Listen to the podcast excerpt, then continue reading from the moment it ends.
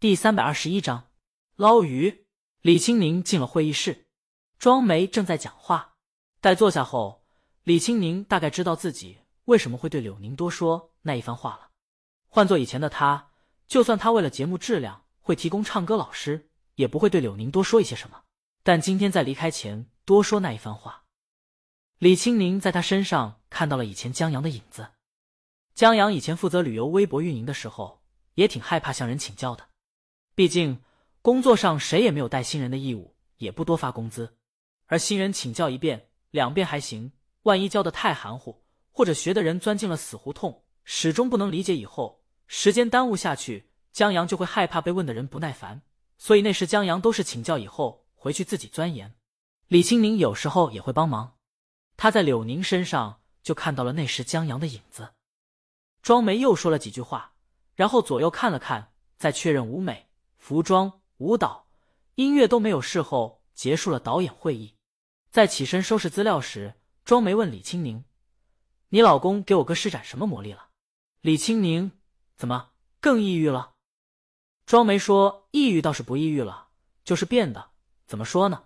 有病了。”庄梅在他哥对答如流，不存在什么智商上的缺陷，主要是没把银行卡密码交代给他以后，庄梅这才放心。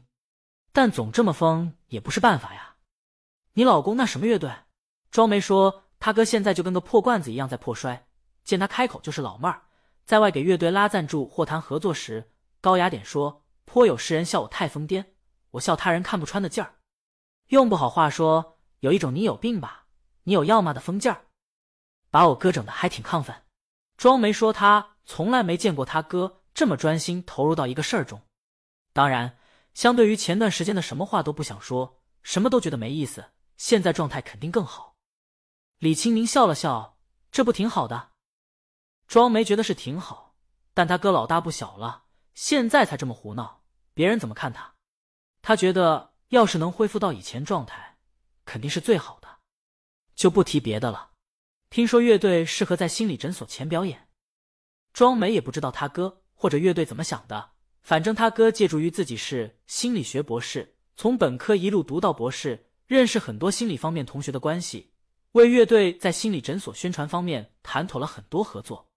这合作是上去了，但他哥伟岸的形象，这些天在他那些同学眼中算是彻底崩塌了。他哥大学好友还提醒庄梅，让他有空带他哥看看心理医生，说他有什么代偿心理问题，在原来的梦想受阻后。正试图重新假设一个目的来追求，从而达到自欺欺人的目的。庄梅说：“反正挺玄乎的，是吗？”李青宁想了想，应该不会吧。庄梅也觉得不可能。他问过他哥了，他哥对这些问题理论门儿清，说他是有病，但绝对不是这个问题。而且他现在有治病良方了，让庄梅不用担心。他哥就学这方面的，然后现在精神状态还不错。这看病倒不用着急。庄梅更好奇这什么乐队。李青宁说他改天去听听就知道了。不过肯定没有那么邪乎的，完全是他哥赶巧，不知道怎么栽进去了。行吧，庄梅不谈这事儿了，约李青宁去吃晚饭。改天吧，我跟我老公约好了。李青宁说。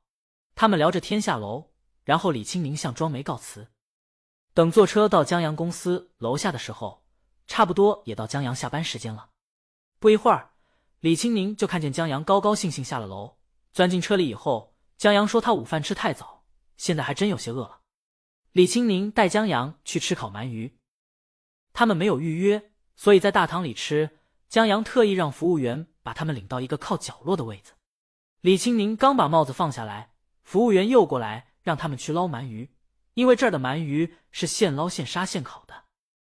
李青宁听了跃跃欲试，拉着江阳就去捞鳗鱼了，然后乐此不疲，捞了满满一筐的鳗鱼还不过瘾，以至于刚到餐厅的人还以为这餐厅还有这娱乐活动呢。李青宁玩的挺高兴，代价就是让一些路人认了出来，慢慢围观的拿手机拍照的人见多起来，李青宁才跟着江阳意犹未尽的回到座位上。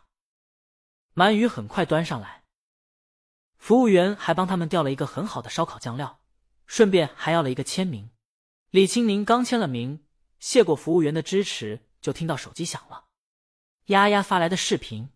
丫丫现在已经回法兰西了，在飞机上，丫丫把《情书》这本书看完了，然后丫丫觉得李青宁太坏了，他还是那个特立独行的李青宁，但不回去，那丫丫就得说服自己了，因为这个决定是最难下的。然而，李青宁给了他一个说服自己的理由：情书中所有情感的牵绊，无论女藤井树一家对父亲死的不能释怀。博子对南藤井树在雪山对流满面的问候：“你好吗？我很好。”女藤井树在看到南藤井树在书页中画下自己样子的无声告白时，一面佯装平静，一面想把卡片揣到兜里。所以，生对死的牵绊都横跨了很长时间。人们每当想起来的时候，依旧念念不忘。当然，而是。就像南藤井树母亲在博子为儿子是不是对他真正一见钟情而苦恼时的落泪，也正如女藤井树妈妈偶然发出的感慨：死掉的人，大家都是转眼就忘了。所以，丫丫在飞机上看完这本书就想：你看，所谓的情感羁绊与盛大仪式无关，与哲学和宗教无关，与伦理道德无关，乃至于与世间万物也无关系，有的只是偶然想起时的一句问候：“你好吗？”我很好，如此而已。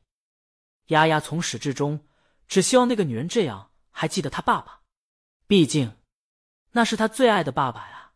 他关于幸福的记忆，关于爸爸的回忆，全部来自于他们两个。他渴望这个痕迹像一缕香，在生活中能弥留的时间长一点，让人想起来依旧有回响。但那个女人却迫不及待的扫进了垃圾堆。对于李青宁这大魔王行径，丫丫心很暖，觉得。他以前吃醋都是自找的，青宁还是那么好，去帮他做艰难的决定，而不是帮他去做那些轻而易举就能做下的决定。捎带着，他看江阳也顺眼很多了，难怪青宁会看上这小子。写书是有一套。